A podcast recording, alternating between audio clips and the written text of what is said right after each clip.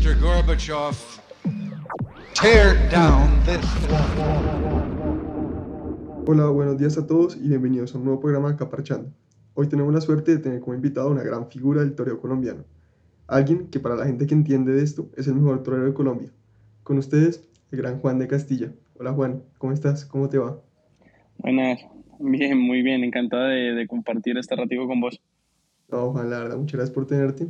Eh, Juan, digamos que uno pues entiende la gente cómo se apasiona por, pues, por sus carreras, por la administración, por el derecho, pero el toreo es algo muy particular porque no es algo como tan popular y, y hoy en día pues digamos que es algo que entre los jóvenes, aunque hay mucha afición joven taurina, es, no, es, no todo el mundo se quiere dedicar a los toros y es una, algo para lo que hay que tener mucha vocación. ¿Cómo, cómo llegaste tú a, a tomar esta decisión de, de ser torero? Como para, para, que nos cuentes cómo, cómo iniciaste en esto. Mira, desde muy pequeño siempre tuve cierta fijación por los toros. Eh, recuerdo que cuando empecé a manejar el control del televisor, eh, pasaba los canales y nada me llamaba la atención. De, de hecho, los muñequitos y, y, eso sí, pero lo que más me llamaba la atención eran los toros que pasaban retransmitiendo, las corridas que pasaban en resumen, los programas de toros. Y eso sí me llamaba mucho la atención y yo me quedaba viéndolos.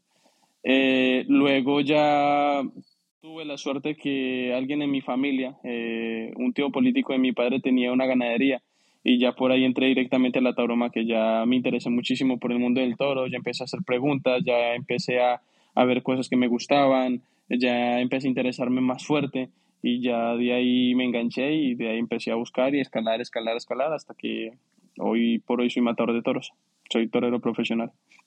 Y digamos, en, en los toros, ¿cómo es ese camino? O sea, eh, en el fútbol, por ejemplo, están las inferiores, en el tenis es el tema del quali, eh, cómo es el camino de un torero, qué, qué pausa hay que tomar, a, a, dónde se prepara la gente y cómo, cómo te ve un empresario y cómo llegas a, digamos, cómo, te, cómo se hace pista un torero normalmente o, o, o, cómo lo hiciste en tu caso. Mira, es exacto, es, tiene categorías eh, como el fútbol o como el tenis o como la Fórmula 1. Eh, de alguna manera eh, tiene unos escalafones que poco a poco con la con el crecimiento del torero, con el crecimiento del animal, se van, se van escalando. El primer escalón es besarrista, en el cual suelen ser chicos o niños más o menos de entre los 12 y los 16 años, eh, que torean novillos muy pequeños, novillos de un año más o menos de edad, que suelen pesar unos 300 kilos, 320 kilos, 350 kilos. luego, en el segundo escalafón, están los novilleros sin picadores, de los cuales constan eh, con novillos de 350 kilos, casi los 400, en los que ya se ven animales mucho más grandes, se ven animales mucho más grandes y ya vistes de luces, ya ahí por primera vez eh, te pones el traje de luces.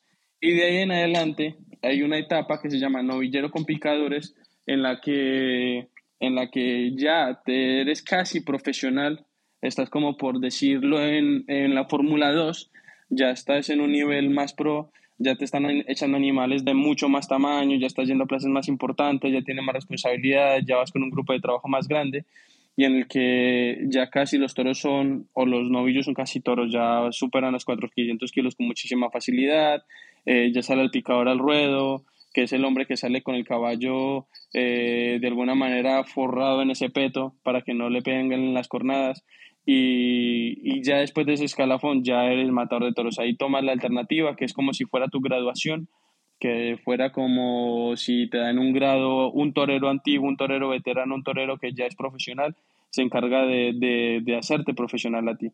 Y ya de ahí ya eres profesional, ya eres matador de toros y de en adelante pues ya la etapa ya termina de alguna manera eh, en los escalones pero ya influyes en el tema de, de lo que torees y de la importancia que tengas en el mundo del toro. Eh, tu alternativa fue Medellín, según estuve viendo, y te la dio el señor eh, Enrique Ponce. Fue Enrique Ponce el encargado de, de darte así, tu alternativa. Así es. Para ti, ¿cómo fue, cómo fue ese momento? Así es, cuando... y, y cómo fue, pues, cómo, cómo lo viviste, por así decirlo.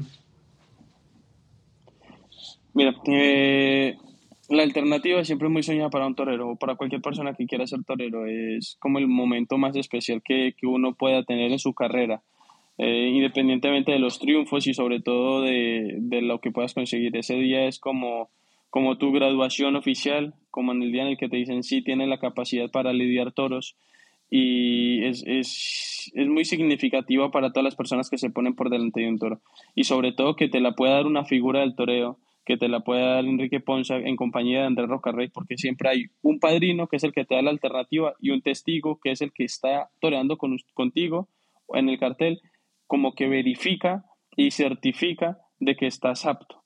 Entonces, que ellos dos figuras máximas del toreo y que toreros de, ese, de ese calado y de ese nivel eh, estén convirtiéndote en matador de toros, sobre todo por las capacidades que tienes, es, es motivo de orgullo y de, y de agradecer y de felicidad y de disfrutar. Es, ese día fue muy especial, disfruté desde que me levanté, desde que me puse el traje de luces, desde que hice el paseillo, desde que toreé, desde que llegué a mi casa, todo, todo lo disfruté, fue muy especial y tengo muy bonitos recuerdos de ese día. Yo me acuerdo cuando yo fui a Sevilla, eh, que visité la maestranza y me contaban que había pues digamos que Manolete, que fue un torero importante, se quedaba, digamos, antes de las corridas, tres horas antes rezando. ¿Tú qué, qué agüeros tienes antes de salir a torear? Pues siendo que es, es algo en lo que te juegas la vida, ¿qué te gusta hacer antes? Sí, mira, eh, en el momento en el que tú sales a, al ruedo, yo pienso que tienes que salir convencido de que tienes que apostar todo, de que tienes que eh, de jugarte la vida de alguna manera, tienes que que darle la oportunidad al toro de alguna manera para que sea más digna eh, la faena de que te pueda echar mano. Porque si uno se pusiese a torear o a, o a hacer una tauromaquia de ventajismo y de aprovechar otras cosas, pues el toreo ya perdería ética. Entonces, cuando tú tienes esa, esa mentalidad de ir a la plaza a por todas, eh, sueles agarrarte muchas cosas antes de torear. Eh, los famosos agüeros, eh, a rezar todo el día y eso. Pero en realidad yo no, no tengo como, como algo muy marcado así de, de, entrar a una capilla y rezar tres horas, de ir a misa por la mañana, de levantarme con el pie derecho, de echarme la bendición tres veces con la mano derecha y una con izquierda. Yo no tengo esas cosas, no. No, no es que no las comparte, sino que simplemente siento que no me hacen falta. Eh, cada quien maneja sus miedos de la manera que, que, que, le correspondan o de la manera en que crea que los, que los somete, para evitar que los miedos te sometan. Y yo tengo una manera más diferente de, de enfocar y de canalizar ese miedo, ¿no? Y trato de, de estar muy tranquilo, de escuchar música que me gusta, de quizás poner un poco de incienso, eh, de alguna manera un poco la filosofía del samurái de la meditación y, la, y el intentar no apegarse a lo físico, sino más a lo espiritual. Entonces intento estar muy solo, muy tranquilo y encontrarme muy conmigo mismo para estar dispuesto a lo que pasa en la tarde. Pues te, te, te, admiro mucho esa tranquilidad porque yo, si a mí me tocara torear, yo no, no sé, la verdad, creo que me daría un, un paro cardíaco antes, pero te la admiro mucho.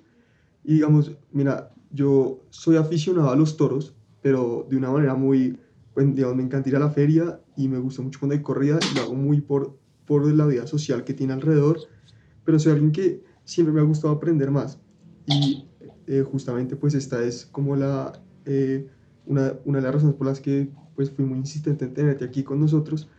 Y es cuando yo veo una corrida, a veces como los toros tienen algo como artístico y que a uno lo mueve cuando ve una buena faena, a veces pido orejas y rabos sin tener fundamento alguno, ningún fundamento técnico ni, ni mucho menos, sino que me dejo llevar por el momento como le debe pasar a la mí, por el momento, los, pues, los tragos que uno se toma, todo y me gustaría saber, digamos, ah, eh, teniendo acá, me gustaría preguntarte, pues cuando entro a la plaza y veo una faena, ¿en qué me iría a fijar para saber si el torero merece una oreja?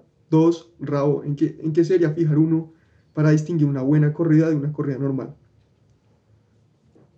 Mira, creo que, que para uno, es que, es que el toreo no es de saber. Eh, en realidad, el, eh, la tauromaquia está últimamente eh, mucha gente se ha esforzado y se ha, y se ha matado y se ha comido el coco leyendo y leyendo y leyendo y leyendo. Y yo creo, a ver, está muy bien, está muy bien que estudien la tauromaquia, que, que lean tratados de la tauromaquia, que lean libros de toros, eh, crónicas, eh, muchas cosas que tengan que ver con la tauromaquia porque eso enseña, pero lo malo es que mucha gente se radicaliza. Entonces ya se va al extremo de que le gustan mucho los toros, pero quieren que la tauromaquia sea milimétrica, al detalle, perfecta. Y yo pienso que la tauromaquia es más emocional. Yo creo que el toro es más, más carnal, más, más espiritual. Es, es un ejercicio del espíritu en el cual uno no se puede conectar eh, con la técnica, uno no se puede conectar con, con la perfección, eh, uno no se puede conectar eh, con la línea ni con la, ni con la matemática. la tauromaquia es una cosa mucho más espiritual y en lo espiritual yo creo que la matemática y la línea no existe, existe la pasión, el desbordarse, el, el susto, el amor, el, la alegría, eh, la emoción que te puede generar a lo mejor que un torero casi que lo coja un toro, no lo coge y siga toreando, o que le pegan una voltereta y se ponga otra vez, o que realice unas, o que pegue unas verónicas extraordinarias. Entonces, a la gente que yo va por primera vez, yo digo, trata de, de contagiarte de las cosas buenas que están pasando. Es decir, si ves que la gente está gritando ole, si ves que la gente está aplaudiendo, si ves que la gente está emocionada, intenta contagiarte de eso no intentes contagiarte del que se levanta en el tendido y dice pico, o torero malo, o ganadero malo, o vaya mierda de toro. Intenta no contagiarte de eso, intenta contagiarte de las cosas buenas. De las cosas básicas que una persona que va por primera vez a toros vea para que crea que las cosas están bien hechas es, primero, que el toro tenga cierta emoción cuando estén vistiendo que la gente que lo esté viendo diga, yo no sería capaz de hacer eso. Porque si un toro tú lo ves para allí para acá como un perrito faldero y eso, dice la gente, ah, eso lo hago yo, yo me bajo, me preparo dos meses y lo hago. No, que tenga emoción y que la gente diga, eso es imposible que lo haga yo. Segundo, que la técnica que esté utilizando ahí, sí, un poco de técnica, sea la adecuada para que el animal vista mejor, haya mejor conexión y que los trastos no sean tocados nunca por el toro porque de eso se trata la tauromaquia, de templar el animal, de templar una embestida, de templar, de templar la agresividad con un trapo. De alguna manera es un engaño al animal sin faltarle el respeto, porque lo que tú le estás enseñando al animal es que le envista a algo que tú quieres que envista, que él piensa que lo va a agarrar y que nunca lo termina agarrando. Entonces, para mí eso sería el punto clave para partir una persona que va por primera vez a toros y que, que beba, que converse, que pregunte, que se emocione, que diga ole, eh, todas esas cosas. Porque si vas a toros y estás sentado, eh, rascándote la cabeza, mirando el reloj, con el teléfono, eh, el Instagram, eh, chateando, mejor quédate en tu casa o te vas a tomar unas cervezas con tus amigos y lo pasas mejor. Pero vas a toros y es, hey, vamos a ver que hay una persona que está dispuesta a morir enfrentándose a un animal que está en una pelea casi que de igual a igual. No digo casi que de igual a igual, porque el toro tiene 20 veces más fuerza que el torero y el torero iguala la fuerza con la inteligencia. Entonces, eh, yo creo que la gente tiene que dejar todo y pues dejar todo lo que esté haciendo en ese momento y enfocarse en, en esa pelea, en ese rito, en esos movimientos artísticos y de emoción que generan en ese momento la faena. Ok, buenísimo. Y por ahora la pregunta te la quiero perfilar del otro lado. Digamos que ah, cuando me estabas respondiendo mencionaste que muchas veces pues siempre hay gente en la plaza que dice eh, mal ganadero, que mal toro y tú hace poquito en el 2020, corrígeme si estoy mal, indultaste un toro de, de Juan Bernardo Caicedo. Eh, uno, uno como matador de toros, ¿cómo se da cuenta que el toro es digno de un indulto? ¿Qué características se le ven al toro? ¿Y cómo hace para que para que ese indulto se lleve a cabo con su faena, por así decirlo? Lo primero que tiene que tener un toro de indulto es emoción. Un toro de indulto jamás puede ser un toro bobalicón o un toro, eh, un toro que la gente diga, es una babosa, es un beso de boba, no sabía nada, va y viste, viste, pero eh, no dice nada. Yo creo que un toro de indulto tiene que tener emoción y tiene que tener movilidad. La movilidad es que el toro no pare mucho, que el toro vaya cuando lo llamas, que el toro vaya donde lo llamas, que el toro eh, en vista y tú veas que el toro está invistiendo con agresividad y que quiere tomar la muleta y que quiere pelear y que quiere pelear. eh, ves que el toro sea obediente a los trastos, que toma los trastos, que esté siempre fijo en la muleta o en el torero, que no esté distraído con otras cosas. No, como el que está peleando en el, ring de boxeo, que esté pendiente con el que tiene, con el contrincante que tiene enfrente, no que no esté pendiente del juez, que no esté pendiente del que se movió en la silla, no, no, que esté pendiente de la pelea, eh, que sea bravo en el caballo, que empuje en el caballo, que, que acometa, que humille, que tenga recorrido, que tenga duración. El recorrido es la distancia que persigue la muleta de un punto A a un punto B. La humillación es qué tan abajo pone la cara cuando está embistiendo.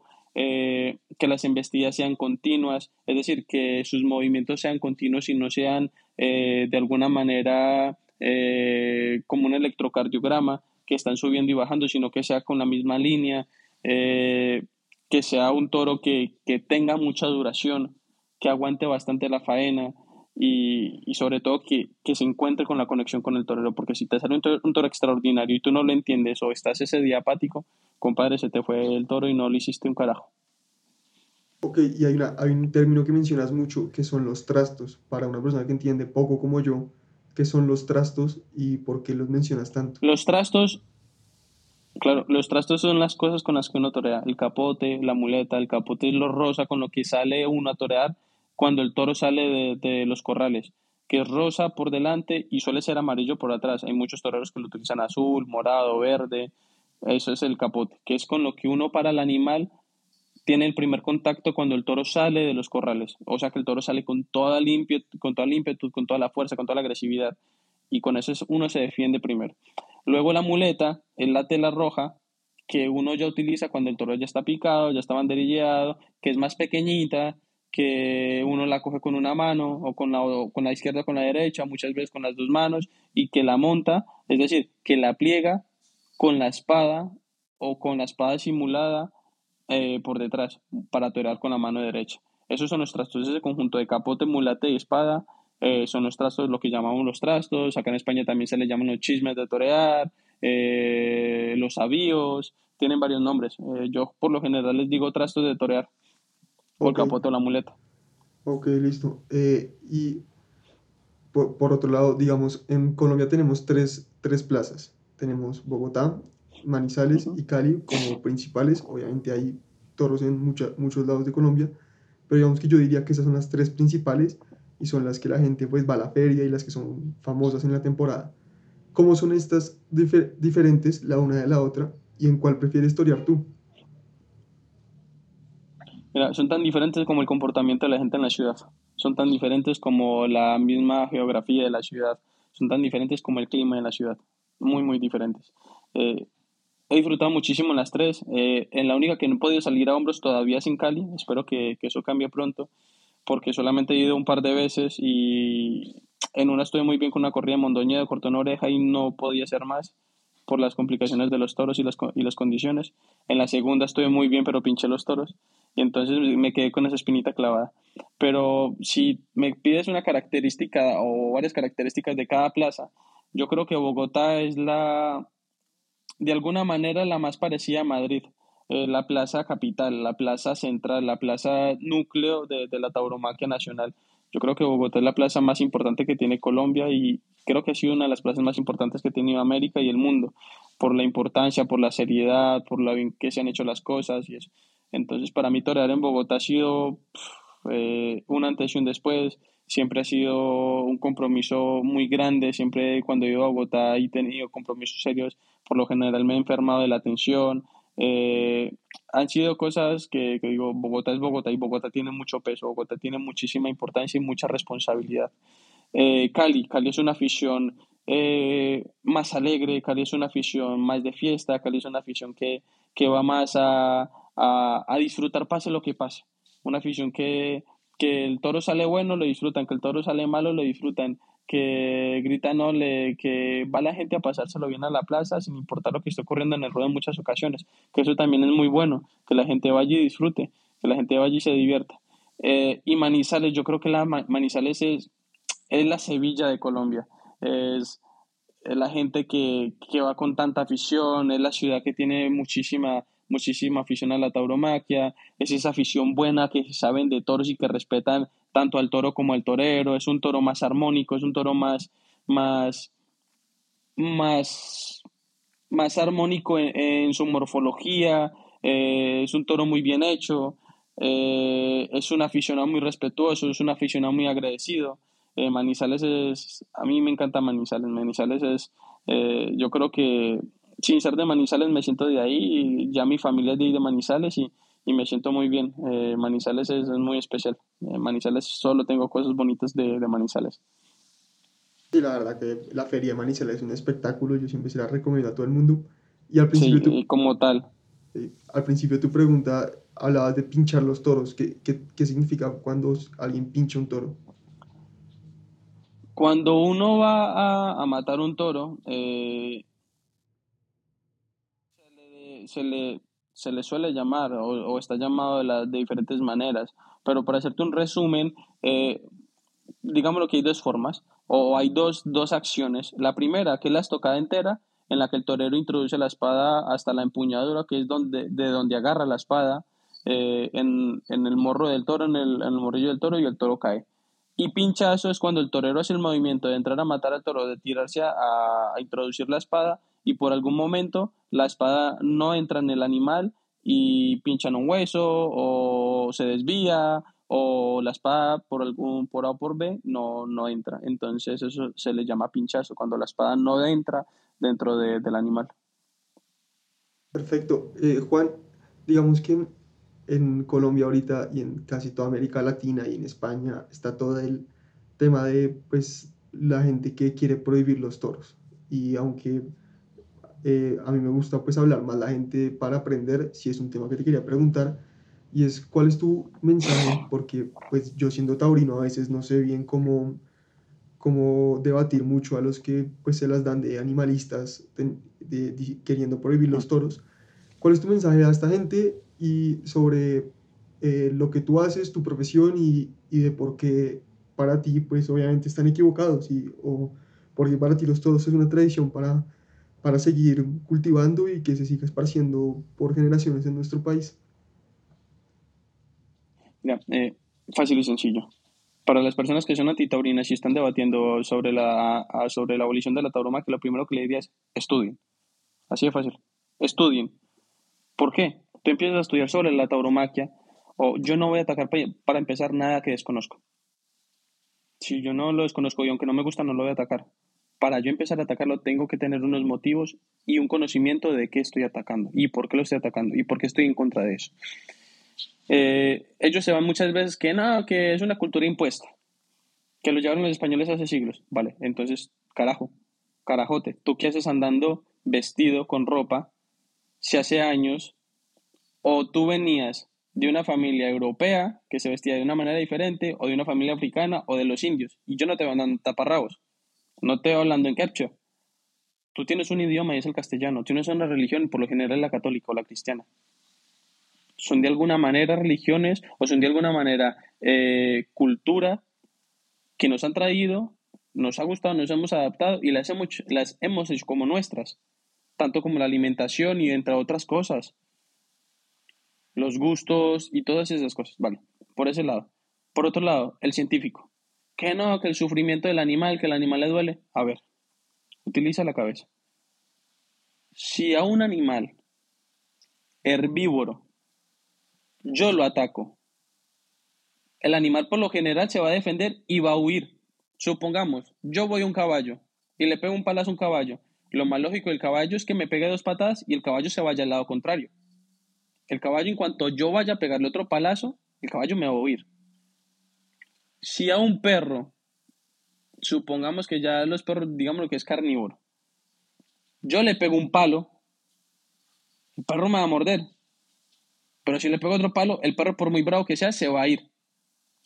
Para empezar. Entonces, genéticamente el toro tiene la capacidad de luchar y de pelear por algo. Y ese algo es que cuando tú estás con el animal en el ruedo y sangra, o, o lo pinchas, o lo picas, o lo bandrilleas, los sistemas de adrenalina evitan que el dolor sea como tú crees que va a ser. Es decir, A mí me pegaron una cornada, te pongo un ejemplo, me pegaron una cornada en el 2019. La cornada fue desde el abdomen, desde, desde la ingle hasta la base de las costillas. Fue de 20 centímetros. Yo estaba toreando, me levanto del suelo, me meto la mano, saco la mano ensangrentada y digo, tengo una cornada en el abdomen. De alguna manera pensé, si no se me salen las tripas, puedo seguir toreando. No se salieron, seguía toreando. Y yo estaba sangrando. Yo sí sentía como una molestia, pero yo pude seguir toreando. Terminé de torear, maté el toro y me metí en la enfermería. ¿Qué pasó? Que yo estaba en combate, que yo estaba en pelea, que yo estaba con la adrenalina a tope, porque yo estaba peleando. Y la, la adrenalina evita que todos los sistemas o que el sistema nervioso sienta o se active de la misma manera que se siente cuando tú estás en tu casa viendo la televisión o cuando un toro está pastando en el campo. Cuando el toro sale a la plaza de toros, el toro sale a pelear, el toro sale a defenderse, el toro sale a atacar. Y entonces por eso es que el toro se le puede picar dos veces, se le puede banderillar y el toro sigue invistiendo, invistiendo, invistiendo, invistiendo, invistiendo. La gente dice, ay, no, es que el toro se va a desangrar. Carajote, estudia la morfología del toro. Por ahí no pasa ninguna arteria, ninguna vena. Toda esa parte donde se banderillea el toro, se pica el toro, es una zona muscular muy grande, muy vascularizada, en la cual el toro sangra y los sistemas de coagulación llegan y sangra lo que tiene que sangrar para que el toro se regule y ya está. ¿Qué, ¿Por qué picas y, y haces sangrar el toro? Fácil y sencillo. Un animal de lidia, un toro de lidia, mínimo te pesa 500 kilos es como poner una persona que pesa 100 kilos a correr media maratón. No te estoy diciendo una maratón, a correr media maratón. Lo más fácil es que esa persona cuando lleve cierto tiempo se infarte y se muera, o le dé algo y se muera, le dé una parada cardíaca y algo. Como el toro está preparado para la tauromaquia, el toro genéticamente ha sido escogido para la tauromaquia, muchas veces hay que hacer que el toro, como el circuito sanguíneo está tan agitado y está agitado, agitado, agitado, tenga una válvula de escape como las ollas de presión para que regule su, riego sanguíneo, regule su, su, capacidad cardíaca y tenga una pequeña fuga para que vuelva y se regule y el toro no se infarte. ¿Qué pasaría con las corridas de toros incruentas? Que saldríamos a torear, que pararíamos al toro y que el toro seguiría invistiendo, invistiendo, invistiendo y de repente, pum, se infartó el toro y se murió porque no tenía esa válvula de escape.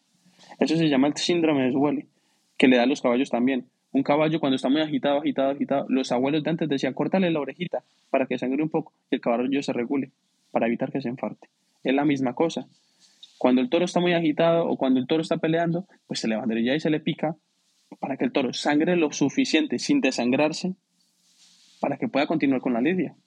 Y si no se hace eso, no habría lidia porque el toro se infartaría. ¿Qué por qué no se echan los toros más delgados? Porque tú echas un toro con 300 kilos y es una rata. Es un toro flacuchento. Y los toros bonitos se ven toros gordos, toros hechos, que tú te pongas por delante y digas, uy, como me agarre esta, me da la del tigre. Ese es el toro. Y por eso es lo que pasa. Entonces yo le digo a los que están diciendo tanta tontería eso, compadre, estudie. Estudie para que vea que las cosas son totalmente diferentes. Y ya no te digo el tema ético, el tema espiritual, que ya ese es mucho más amplio. Estoy, yo estoy plenamente, bueno, dicho, no sabía todo lo que me estás contando, pero me parece muy interesante.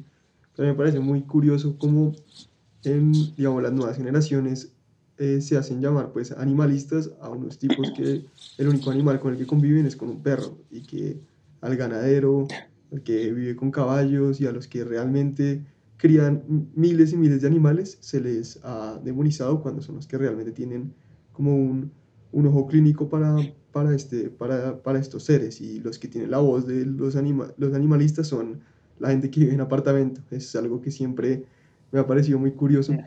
Es absurdo. Y, eh, es un absurdo. ¿Por qué te lo digo? Sí. Sigue, sigue, tranquilo, sigue. Mire, eh, ¿por qué te digo que es un absurdo? Porque muchas veces estos famosos animalistas eh, no saben ni dónde, ni por dónde caga una vaca no saben ni siquiera eh, de qué se alimenta su perro. No saben que su perro necesita carne o necesita proteína animal para poder vivir. O tienes que suplementarlo con algo muy grande, con algo que no es natural para su alimentación, para que pueda sobrevivir. O sea que para que tu perrito te venga y te dé besitos y esté boleándote la colita todos los días, se tiene que estar comiendo un animal. o se tiene que estar comiendo los desperdicios de animal, o sea, las, las cáscaras, las carcasas, eh, los cartílagos, los huesos, eh, todo lo que tú no te comes en la carnicería porque es carnita buena, se lo está comiendo tu perro concentrado.